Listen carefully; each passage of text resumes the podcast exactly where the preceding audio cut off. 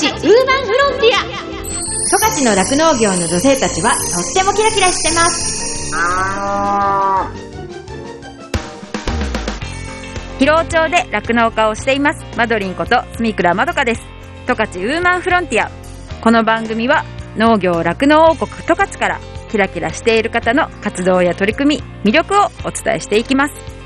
今日のゲストは釧路市阿寒の酪農家金子睦美さんがゲストです。むつみさんはですね、その釧路市阿寒のご出身で、酪農家生まれなんですけれども、えー、十和の森山愛高校を卒業後に、本別町にあります北海道農業大学校に進まれて、で、大好きな酪農について学ばれました。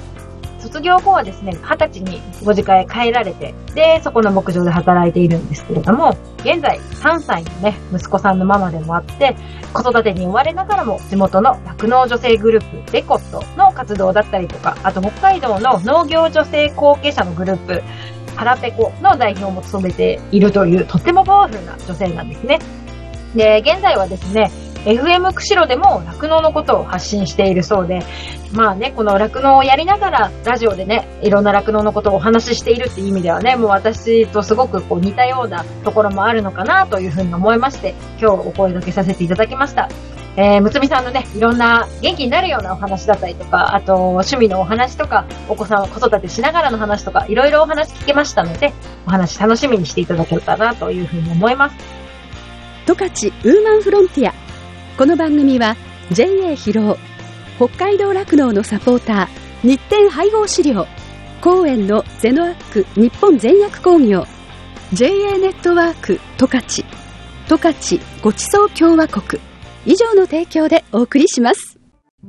日展配合飼料は酪農家の笑顔と乳牛の健康のためにこれからも北海道の酪農をサポートしていきます。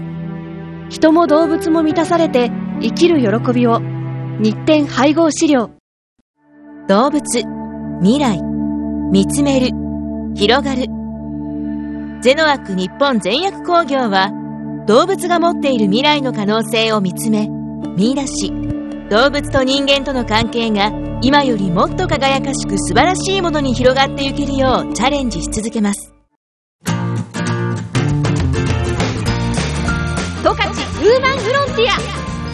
十勝の酪農業の女性たちはとってもキラキラしてます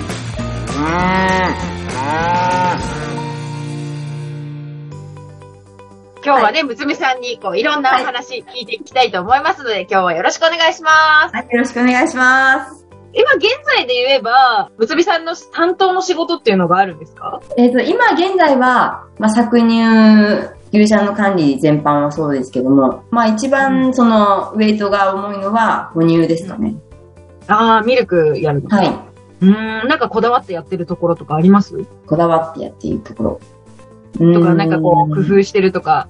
かそうですね。あのー、やっぱり、人間もそうですけど、うん。腸の元気が一番だなと思っていて、腸ってその、胃腸の腸ですね。はい。で、乳酸菌を自分で作って、それをミルクに混ぜてやってます。ええー、それ何？ヨーグルトとか？そういうこと？そうですね。あの、獣医さんに教えてもらったんですけども、うんうん、粉ミルクと、お水と、乳酸菌を混ぜて、うん、でそれを発酵、あの、ヨーグルトメーカーに入れて、発酵させて、うん、でそれを大さじ1杯ずつ毎日、牛のミルクにあげてるんですけど。ミルクに混ぜてやっはい。そうなんだ。すごい。初めて聞いた。それを始めてから本当に牛の調子が良くて。そうなんだ。はい。やっぱりあの、人間もそうですけど、腸内フローラがちゃんと整っていると、うん、ね、子牛って全然風邪もひかないし、あのね、下痢もね、してもすぐ治るんだなっていうのを実感してます。へえ、それやっぱ赤になってめっちゃ寒くなるじゃないですか。そうですね。まあ、疲労並みに寒いです。っぱ冬も結構それでなんとか乗り切ったりとかできる感じですか？ハッチ、子牛のハッチであの糸使ってますけど、うん、特にね、防寒対策とかも、まあ、ね、ネックウォーマーとかはしてますけども、うん、他のものはしなくても、その腸が元気だったら、本当に肺炎にも風邪にもならずに、うん、元気に育つなって思ってます。へえ、しかもね、そうやってこう、大さじ1杯ぐらいなんですもんね、毎度当たるのが。そうですね。はい。それぐらいでも、それだけ違うってことなんだ。だと思ってます。いや、でもなんか、すごい、なるほどって今思いました。なんか私自身も、うんすごい便秘だったんですよね。うん。はい。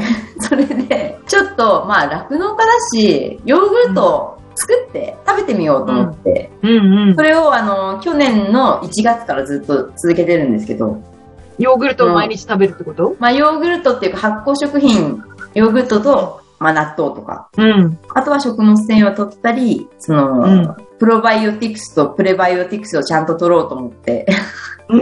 えーなんかすごい。発酵食品っていうのはプロバイオティクスって言うんですけども、それをちゃんと育ててくれるものがプレバイオティクスって言って、そのうん。食物繊維だったり、そういうものなんですね、オリゴ糖だったり。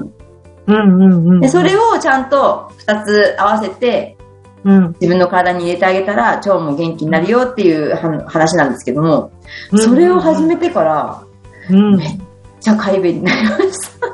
そうなんだ。はい。えー、ちょっと参考にする。本当ですか？いや、すいません、なんか間違ってたら。え、そう、ヨーグルトは自分家で作ってるってことですか？そうです、そうです。あの、自分家の生乳を持ってきて、で、あの、乳酸菌入れて、ヨーグルトメーカーで作ってるんですけど、はい。うん。え、じゃあヨーグルトメーカーもう大活躍ですね。めっちゃ大活躍してます。毎日動いてます。拳の乳酸菌を作るのもそうだし、はい自分の食べる用のヨーグルトも作らないといけないし、はいしかもあれね、息子さんとかも食べてるの、ヨーグルト。そうですね。なんで、本当に乳酸菌素晴らしいなと思って、酪農家でよかったなって 思います。まあ、その取り放題というかね、まあ、取り放題とか、はい。ここかけることがないっていうことよね。そうですね。乳酸菌ってそのヨーグルトに入れる乳酸菌って市販で売ってるってこと？あ、市販のヨーグルトを使ってるんですけど、あ、市販のヨーグルトを入れるってこと？はい。牛乳に。はい。それなら私でもできそうだな。あでも全然誰でもできます。ヨーグルトはまあじゃあそのまま食べるってこと？そうですね、基本的には。うん。あとは、なんか、ね、今流行りですけど、オートミールを混ぜてみたりとか、えその日によっていろいろやってますけー、ど。めっちゃ女子力高い。いや、そんなことないですよ。そんなことないですけど、そんなことないんですけど、自分家の生産物を使って何か自分の体の健康を整えたいなと思って始めてう、んうん。で、えー、でもそれがね、続そうです。ね。ちょっと続いてるってことです。はい。そうなんだ。それはすごいいい話を聞いた感じです。これ、多分続く話かもしれないんですけど、その、はいさんにとって、酪農っていうお仕事って、どういうところが好きとか、どういうところに魅力を感じるって思います？そうですね。私もまどかさんと同じで、うん。牛が好きっていうのもあるんですけども、うん。やっぱりあのー小さい頃から家がね、酪農家だったってこともあって、両親の背中を見て育ってきて、やっぱりその両親が、ね、あのーお互い支え合いながら、ね、仕事をしたり、そのねう、ん。仕事の話をしたりしてるのを見ていて、うん。ね、パートナーと一緒に、こうやってね、酪農っていう仕事をやっていけるってすごい素晴らしいことだなって、ね、小さい頃から思ってたんです。やっぱりう、ん。その、父と母を尊敬してたっていうか、すごい、あの背中になりたいなと思って、今までね、酪農を目指して今まで頑張ってきたんですけども、うん。まあ、やっぱりその、そこがね、私の一番の魅力かなと思って、今までうん。やってきて、でね、私もパートナーと一緒に頑張っていこうって思っていた時に、いつの間にかシングルマザーになっちゃったんですけど、いやいや、あのーえ、結婚願望ってあるの？結婚願望ですか？うん。まあその時は本当にうんパートナーとやっていきたいっていうのが酪農の魅力だったんですけど、うん。今はあんまり思ってはいなくて、うんうん。まあ一人ではできない。酪農は一人ではできないけど、でも、周りに支えてくれる人ってうん。いっぱいいるんだなって、やっと気づいて。はい。だから、一人だけど一人じゃない。うん。だったら頑張っていけるかなって思います。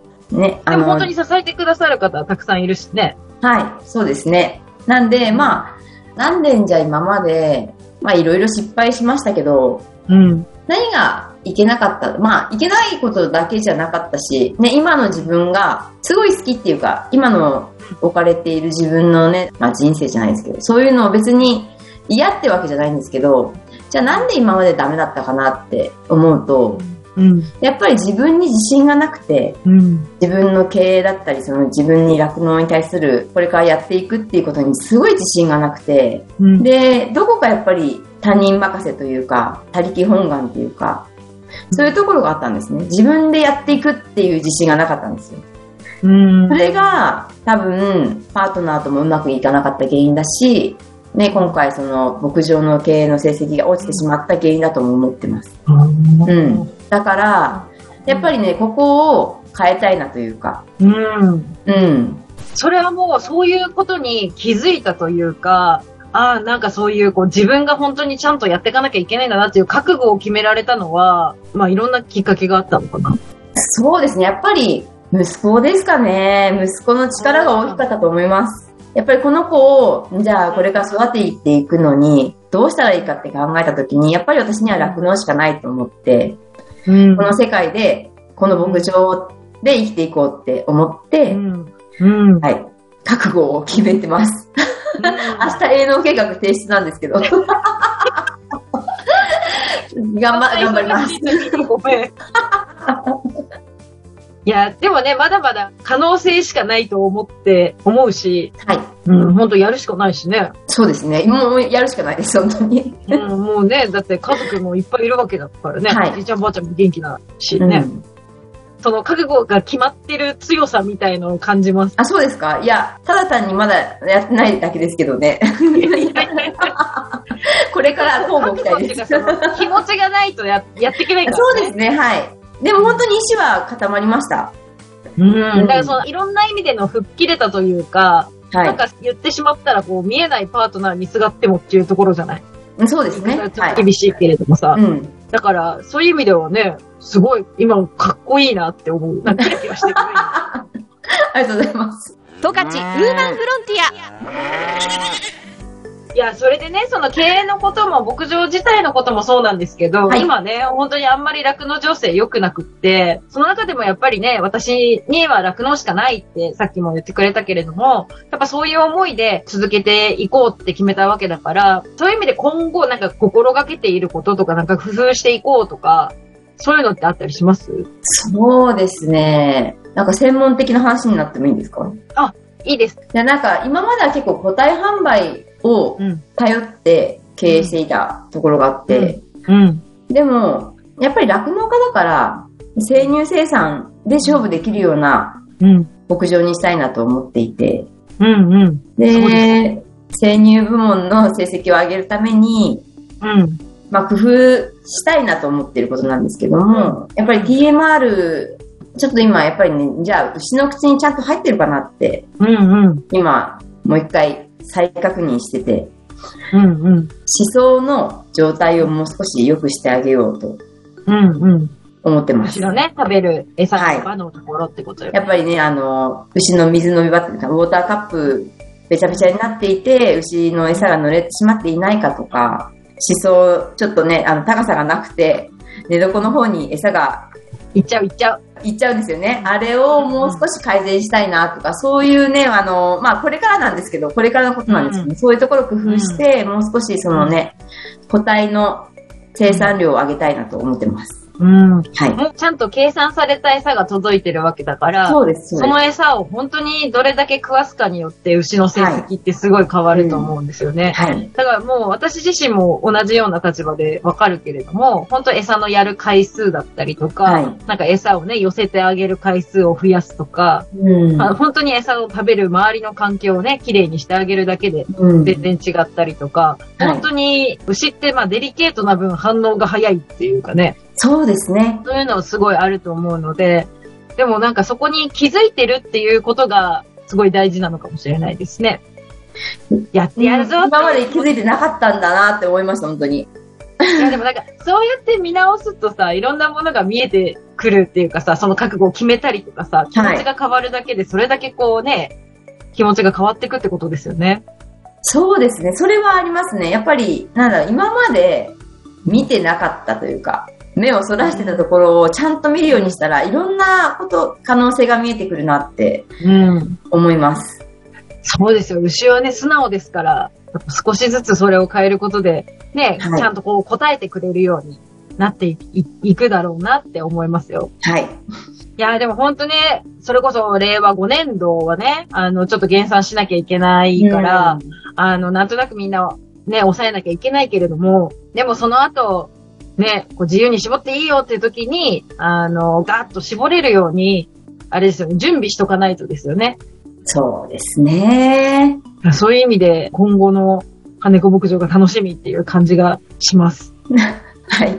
頑張ります。えー、むつみさんは、あの、はい酪農家でね、生まれ育って、こう、三人兄弟ですよね。三人兄弟の一番上なんだけれども、あの、幼い頃から、そうやってこう、お父さんお母さんの、こう、お仕事手伝ったりとか、そういうことをしてたんですか？小さい頃は哺乳の担当をしていて、あ、もう担当があったんですね、小さい頃から。そうなんです。あのーもう子供も戦力みたいな感じで、どんどんどんどん引っ張られてたんですけど、うん。その中で、私がね、あの、ミルクを飲ませると、うん。子牛が絶対下痢するんですよね。うん。で、なんでだろうって思ってて、うん。え、それさ、お父さんお母さんに、お前のせいだとか言われるの？そういうわけで、それで、とある日、母に、うん。その、ミルク開けてるところを見見られてたというか、あの、うん観察されてて、うん。めっちゃ怒られたんですよね。うん。あの、私、ミルクを冷たいままあげてたんですよ。あ、それは。そっか。でも私、給食で、で、小学校で給食で飲んでる牛乳って冷たくて、確かに。冷たくて美味しいよね。そう冷たくて美味しいから、うん、牛も絶対冷たい牛乳美味しいだろうと思ってあげてたんです。そしたらすっごい怒られて、うんねえお母さんのお乳から絞る牛乳はあったかいんだよって。うん。ね。だから、子牛にも温かいミルク作らないとそりゃお腹壊すよねって。うん。ね、牛は生きてるんだから、牛乳って温かいものなんだよって言われて、うん。ああ、そうなんだっていうか、ね、子供ながらに、ね、うん牛が生きてるってことをうん。再確認したっていうか。うんうんうんうん。だから、ね、あの、小学校の食育授業とか行っても、ね、給食で出てくる牛乳は冷たいけれど、うん、ね、牛は生き生きているから、本当にね、あの、お母さんが出る、ね、牛乳っていうのは温かいんだよっていうことを子供たちにも、あの、教えてます。いやー、でもなるほどなーって思う。あの、話の仕方がなるほどなって思うよ。まあ多分そのむつみさんがね、子供の時に気づいたように。はい。でやっぱ子供の頃ってあったかい牛乳嫌だったよね。そうなんです。自分たちが飲む時に、なんか温めてもらった時とかも、ええー、みたいな、あの、私はあの皮とかもちょっと嫌だったから、かわいい、かわ だから冷たい牛乳の方が美味しいと思ってたけど。うん。それすごい、あ なんか、その前に教えてよお母さんっていう感じもするけど、確かに。確かにそうですね。でもね、いや、ね、子供ながらに、ああ、そうなんだって、すごいそれが今でも心に残ってて。うんいや、でもしっくりきたってことよね。そうですねお母さんにその時に教えてもらった時うに。ん。うん、でも確かに、お子供たちはそうかもしれないよね。飲む牛乳が冷たい方が美味しいから。うん。で、牛乳って冷たいものっていうイメージじゃなかった？小さい時の。牛乳はもう冷たい牛乳しか物心ついた時飲んだことがないから、そうですね。はい。牛乳って冷たいものだって。うん、冷たいものだと思ってましたけどはい。うんまさかね、バルクでね、あの、冷やしてるなんて思ってなくて。ああ、確かにはい確かに。そうか。あ、でね、ミルクの担当してたわけね。それで温かく飲むようになったら義理しなくなったのね。はい。なるほど。本当にね、なんか牛乳って、もう牛さんの体の中で血液から牛乳になっていくじゃないですか。うん、はい。だから結構、自分たちはなんかその血液の温かいから牛乳も温かいのよみたいなお話するけど、でも生きてるからってことだから、さなんかすごいその分かりやすいなと思思いました。今、むつみさんの話。本当ですか？うん。今度採用します。お願いします。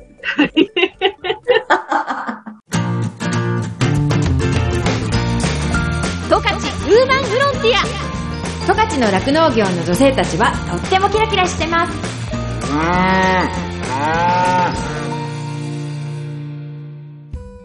エンディングです。この番組のブログもありますので、FM ジャガのホームページからチェックしてくださいね。再放送は毎週火曜日の夜7時から7時半です。放送後は YouTube、そしてポッドキャストでも聞くことができます。十勝ウーマンフロンティアで検索してくださいね。感想やご意見もメッセージとしてお待ちしています。宛先はですね、メールで jaga.jaga.fm jaga.jaga.fm になってます。この後はこの番組を支えてくださっているスポンサーさんからの大事なお知らせタイムです。最後まで聞いてくださいね。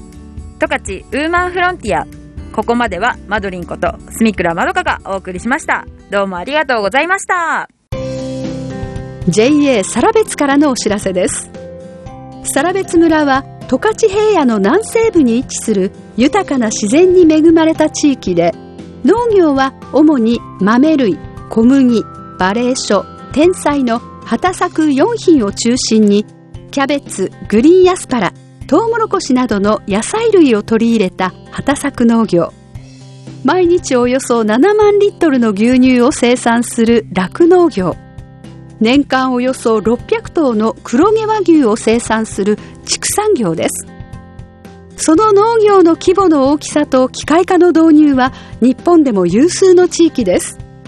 また JA サラベツでは堆肥など有機物による土作りを基本とし化学肥料化学合成農薬の使用を最小限にとどめるなど環境との調和に配慮したクリーン農業を展開しており安心安全な農畜産物を消費者の皆様へお届けしています。道の駅サラベツでは旬の時期にはじゃがいもやグリーンアスパラなどの農産物生産高日本一の金時豆や小豆といった豆類サラベツ産小麦を使ったうどんでんぷん地元の工房で作られたチーズなどの加工品村内のすももの里で収穫したすももの特産品として飲むヨーグルトやリキュール酒ドレッシングジャムジサイダーなどのすもも関連商品も多数取り揃えています。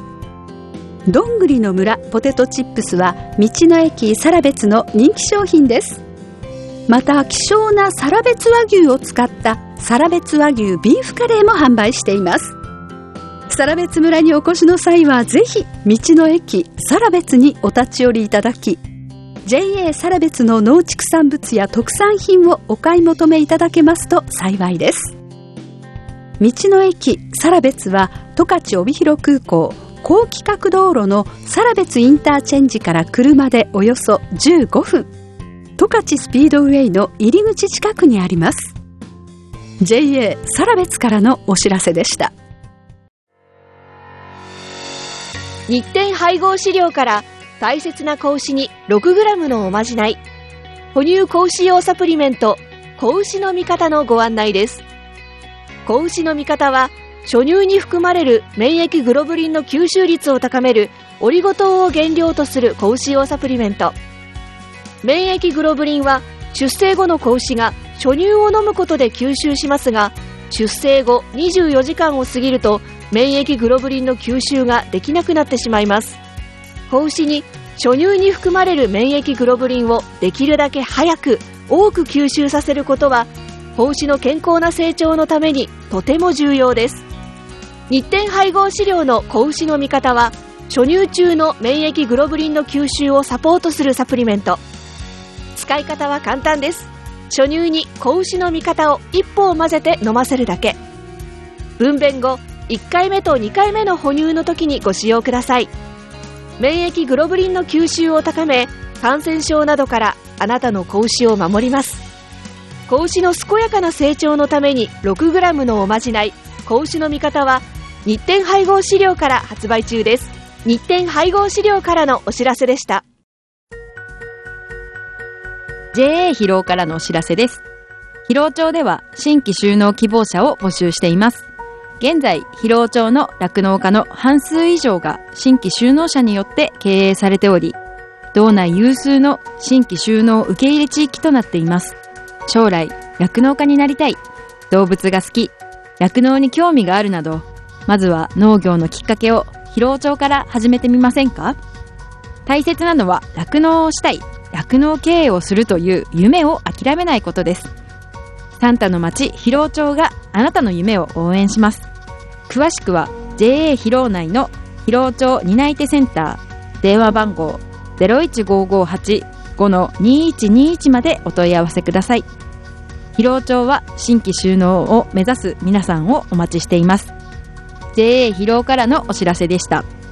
私自身もですね広尾町で酪農していてその仕事自体はそのまあ、冬はね寒かったりとかあと大雨が大変とか大雪が大変とかすごい大変なこともいっぱいあるんですけれどもそれでも頑張ろうっていう風にさせてくれる牛たちとあと一緒にこう頑張れる仲間がいるっていうのがすごく大きくってそういう仲間がいるからこそ続けていきたいしここに住んでいきたいなっていう風に感じれたところでもあるのでその人の温かさが自慢の広尾町でねぜひたくさんの人に酪農を始めてほしいなっていう風に思っています。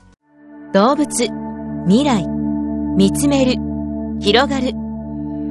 ゼノアック日本全薬工業は動物が持っている未来の可能性を見つめ見出し。動物と人間との関係が今よりもっと輝かしく素晴らしいものに広がっていけるようチャレンジし続けます。日展配合飼料は酪農家の笑顔と乳牛の健康のためにこれからも北海道の酪農をサポートしていきます。人も動物も満たされて生きる喜びを日展配合資料。十勝ウーマンフロンティア。この番組は JA 広尾。北海道酪農のサポーター。日展配合資料。公園のゼノアック日本全薬工業。JA ネットワーク十勝十勝ごちそう共和国。以上の提供でお送りしました。